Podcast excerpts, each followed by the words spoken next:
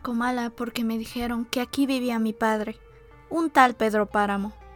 Mi madre me lo dijo, y yo le prometí que vendría a verlo en cuanto ella muriera. Le apreté sus manos en señal de que lo haría, y pues ella estaba por morirse y yo en plan de prometerlo todo. No dejes de visitarlo, me recomendó. Se llama de este modo y de este otro. Estoy segura que le dará gusto conocerte. Entonces no pude hacer otra cosa, sino decirle que así lo haría. Y de tanto decírselo, se lo seguí diciendo aún después de que a mis manos les costó trabajo zafarse de sus manos muertas.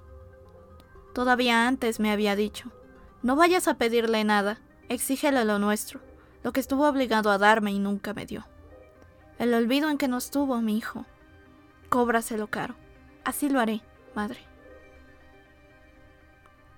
Fragmento de la obra Pedro Páramo de Juan Rulfo. Esto es Nom de Plum, el podcast. Yo soy Aedem y este es el episodio número 47, titulado Pedro Páramo como un reflejo de las tradiciones mexicanas.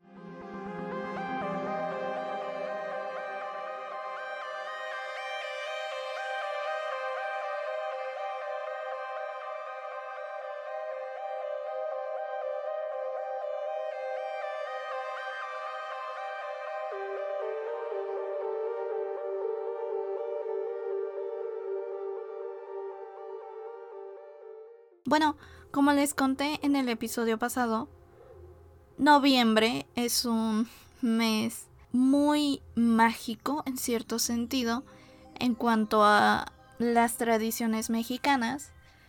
Es un mes que particularmente a los mexicanos creo que es de las tradiciones más consentidas.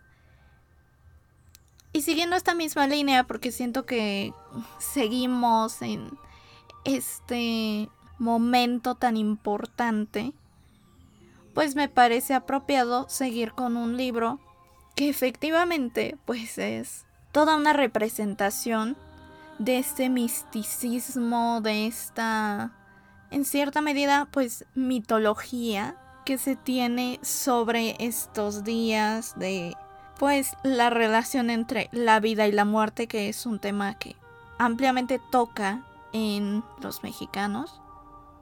En este mismo sentido, pues Pedro Páramo, ciertamente, es, como muchos han dicho, la obra mexicana por excelencia.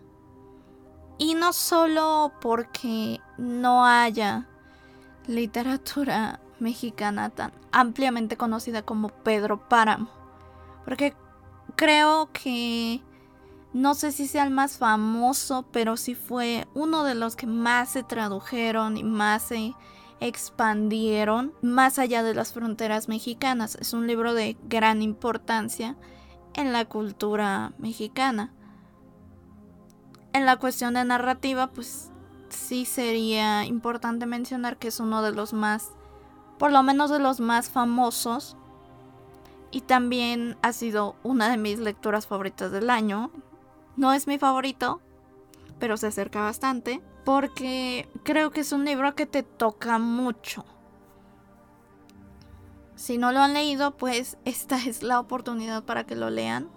Aquí les voy a contar un poco de las cosas que me gustaron sobre esta historia y cómo esto también refleja pues en la propia mexicanidad, cómo se puede tomar como una representación de la mexicanidad, que creo que este es un punto muy importante en cuanto a la narrativa mexicana, creo que hay libros que aunque son mexicanos no reflejan realmente lo mexicano, sobre todo en un periodo en el que existió Pedro Páramo en este punto de la historia literaria y cultural también, pues mucho de lo que estaba en boga era la literatura sobre la Revolución Mexicana, ya fuera que se encontrara como contexto histórico o que tuviera un gran peso en la historia.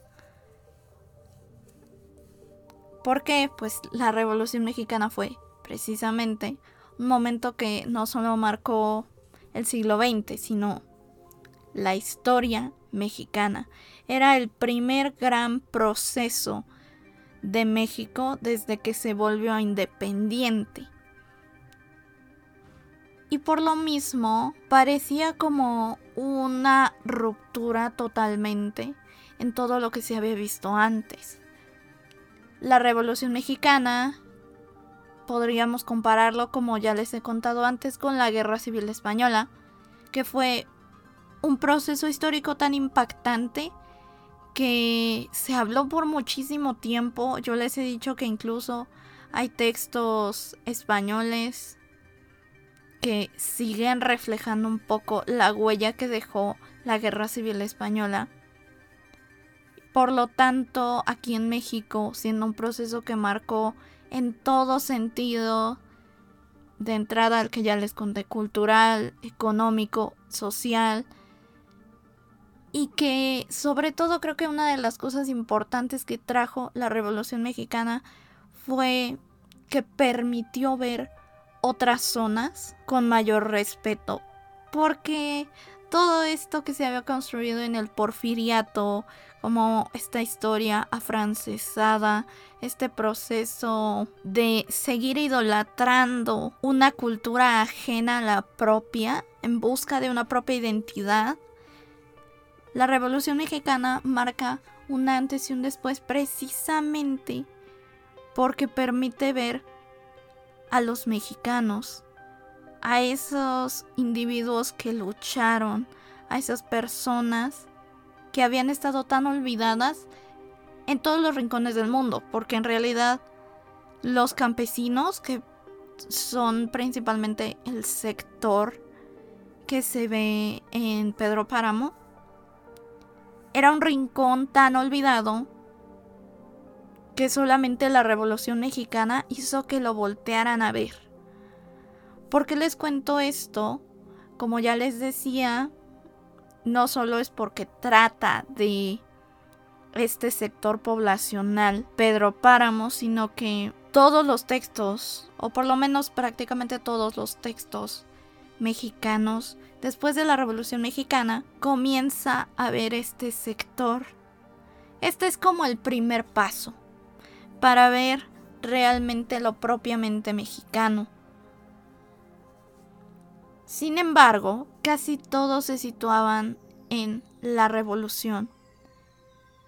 Era una historia que, como muchas de las que también les he hablado un poco, de la Segunda Guerra Mundial, simplemente rondaban alrededor de la Segunda Guerra Mundial. Del mismo modo, aquí era la Revolución Mexicana. Y aquí hay dos vistas de Pedro Páramo, porque hay mucha gente, muchos críticos, que han englobado Pedro Páramo simplemente como la historia de un cacique. Lo cual a mí me parece bastante reduccionista porque la historia de Pedro Páramo como personaje es mucho más que la de un cacique. Más allá, todas las historias que se conectan en la novela es mucho más que la historia de un cacique.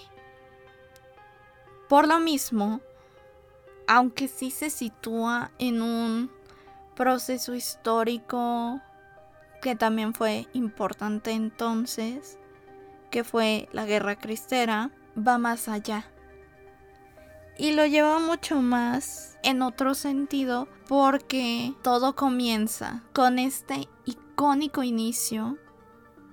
Creo que de todos los inicios de novelas, los más importantes yo enlistaría el de Don Quijote, el famoso en un lugar de la Mancha de cuyo nombre no quiero acordarme. El segundo definitivamente sería Vine a Comala porque me dijeron que aquí vivía mi padre, un tal Pedro Páramo. Es una novela que ciertamente te atrapa desde un inicio.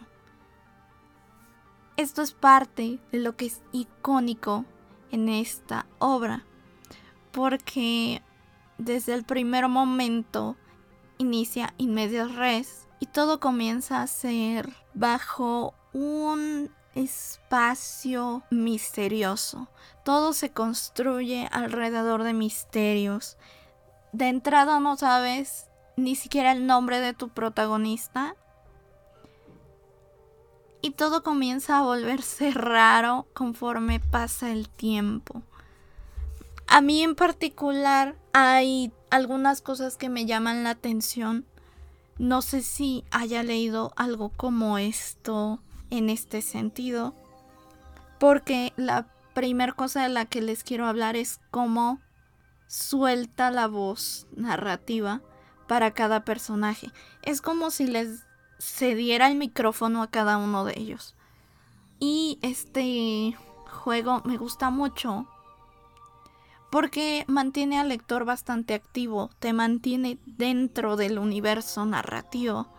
Eso es algo que a mí me gusta mucho. Permite que cada personaje dé su versión de la historia. Y así como todo está hecho por pequeñas historias, el lector obtiene pues una visión panorámica de todo lo que sucedió en este pueblo atrapado en el tiempo. Otra cosa que me llama la atención, y esto lo quiero decir desde este momento, con la temática que les mencioné en un inicio, no siento que esto sea un spoiler, porque además es un libro que tiene muchos años, creo que básicamente todos sabemos qué sucede. Si no lo saben, de la misma manera, lo importante en Pedro Páramo, que esto es otro factor un poco unido a lo que estábamos viendo. Lo importante Pedro Páramo no es lo que sucede, sino cómo lo cuenta Juan Rulfo.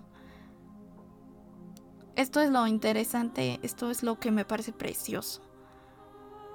Esta otra parte que les quiero comentar, que no es spoiler, es el descenso a los infiernos porque nuestro protagonista va a llegar a Comala con un guía, pero Comala es un pueblo que está hacia abajo. Es un pueblo en el que ocurren muchas cosas. Es un pueblo en el que reinan los murmullos. Y además es un pueblo fantasma. En el momento en el que, porque esto también se dice en el libro, hay una parte en la que Eduviges que es uno de los personajes que cuenta su historia, le dice al protagonista, que es Juan Preciado, que lo que mató a uno de los vecinos fueron los murmullos. Que estuviera atento, porque los murmullos mataban. Y unas horas después, Juan Preciado escucha murmullos. Y a partir de ese momento, él está muerto. Solo que en el libro jamás lo dicen convive con una serie de fantasmas que le van a contar su historia. Estas historias se van a unir todas, directa o indirectamente, con la persona que ha estado buscando, Pedro Páramo, su padre. Pedro Páramo además arrastra toda una historia de tragedia, una historia de horror y una historia de amor y odio creo que en cierta medida este tipo de historias intercaladas que se crea alrededor del personaje de Pedro Páramo, que algunos lo retratan cruel, otros lo retratan como una especie de líder y él mismo se ve como en parte pues una víctima de las circunstancias. Creo que hay partes que nos dejan un poco esto entrever. Creo que esto ayuda un poco a tratar de empatizar con el personaje y no verlo todo el tiempo como un villano, lo cual me parece muy importante en la construcción de los personajes. Ninguno es completamente malo, ninguno es completamente bueno. A mí, por ejemplo, me gusta mucho toda esta historia que se crea con Susana San Juan sobre todo si la contrastamos con la historia que guarda con la mamá de Juan Preciado, que es Dolores Preciado. y cómo tienen una historia que estaba condenada y destinada al mismo tiempo al fracaso, al odio y al rencor para siempre. Al contrario de lo que fue con Susana San Juan, quien fue su primer y probablemente único amor. La historia que crea Pedro Páramo sobre ella, que también nos da ella su propia perspectiva y el personaje es extremadamente complejo, me parece realmente esencial en la novela. Creo que es una parte que se aprecia mucho. Creo que es como por lo menos un tercio de lo que abarca la totalidad de la novela. Y que deja ver la imagen de un Pedro Páramo completamente diferente al que todos estaban acostumbrados a ver. Y además, pues Susana San Juan que es un personaje sumamente lindo, a la vez incomprendido, despreciado y la mayor parte del tiempo manipulado por su padre, me parece que su historia es más trágica cada vez que la lees. Y al mismo tiempo, algo que me gusta y que creo que es esencial en cuanto a lo que les decía acerca de las tradiciones, porque creo que Pedro Páramo no está unido a la tradición mexicana solamente porque se trate de un pueblo fantasmal, sino porque se siente como un relato propiamente mexicano, se siente como una leyenda. Porque, por lo mismo, pues todo está creado a través de murmullos. Todas las historias que intercalan los personajes no son a gritos, por decirlo metafóricamente, son murmullos. Es un conjunto de un montón de voces. De hecho, este es un dato muy importante porque originalmente la novela había sido titulada por Juan Rulfo como Murmullos. Esto demuestra efectivamente que Juan Rulfo había pensado en ese detalle, que lo importante no es lo que cuentan las voces, sino cómo la cuentan. Volvemos a lo mismo. Son murmullos y los murmullos también están influidos por cada persona. Por eso el personaje de Pedro Páramo es tan importante, no solo porque era el cacique, era como el dueño de todos, metafórica y literalmente hablando, sino que de un modo o de otro Pedro Páramo se volvió dueño de sus vidas porque lo único que pueden murmurar tiene que ver con Pedro Páramo. Se volvió el centro de todas esas vidas. Y Pedro Páramo se construyó a partir de los pedazos de cada uno de ellos. Por eso Él es el núcleo, Él es el centro. No solo de las historias, sino económica y socialmente con su papel del cacique. Cuando él muere, metafórica y literalmente, muere el pueblo de Comala. Porque es un pueblo que ya no tiene dueño y además podría decirse que es un pueblo que ya no tiene historias. Creo que esto se une mucho a la tradición porque pues es algo de toda la vida. A lo largo de la historia se han contado muchas historias que pasan de generación en generación. La semana pasada les hablaba, por ejemplo, de la leyenda de La Llorona, y del mismo modo, estos fantasmas solo se quedaron con estas mismas historias, todo lo que tenía que ver sobre Pedro Páramo. Y además, lo que es muy auténtico es que Pedro Páramo no parece un relato de terror, muy al estilo inglés, por ejemplo. Pedro Páramo se siente muy leyendístico, muy mítico. Se siente casi del mismo modo que al leer, por ejemplo, La Llorona, que al leer La leyenda de los volcanes, tantos relatos que, pues como mexicanos, hemos leído en alguna ocasión, se siente como uno de estos. Y esto es lo que también me gusta mucho de esta historia, porque todo está hecho a partir de un conjunto de mini historias.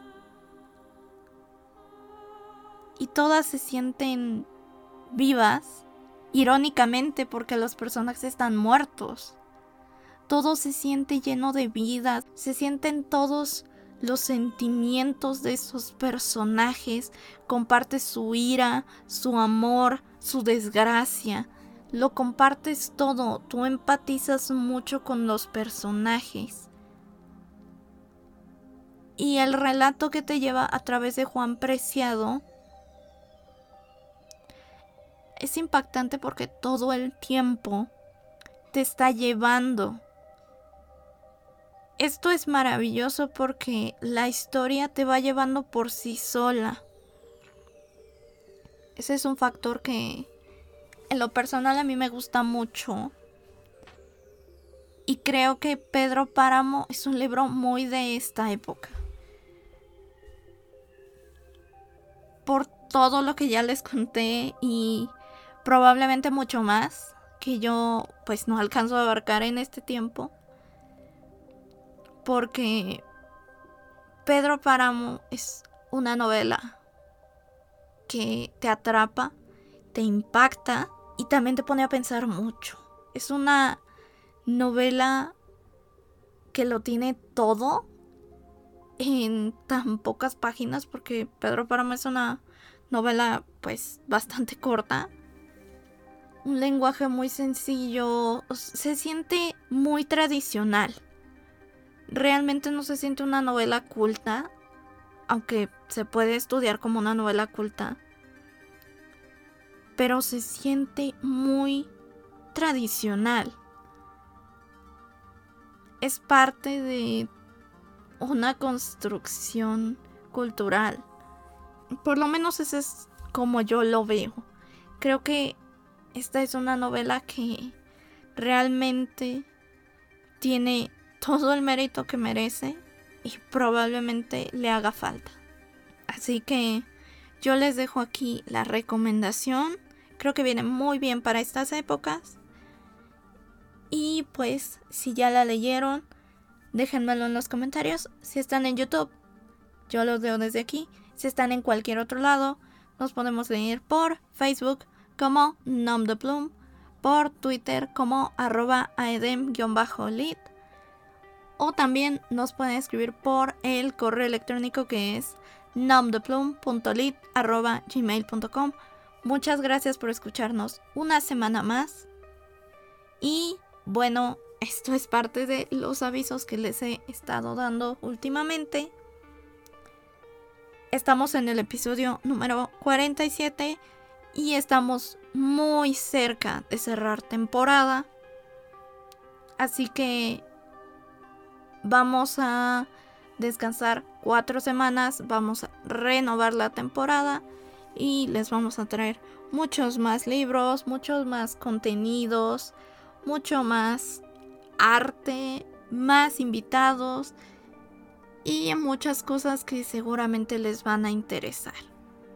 Esperamos seguir contando con ustedes y pues también se les agradece mucho estar aquí cada semana. Pero por lo pronto, esto ha sido todo por el episodio de hoy. Esto fue Nom de Plum, el podcast. Yo soy Aedem, recordándote que si haces lo que amas, no sentirás que trabajas. Hasta la próxima.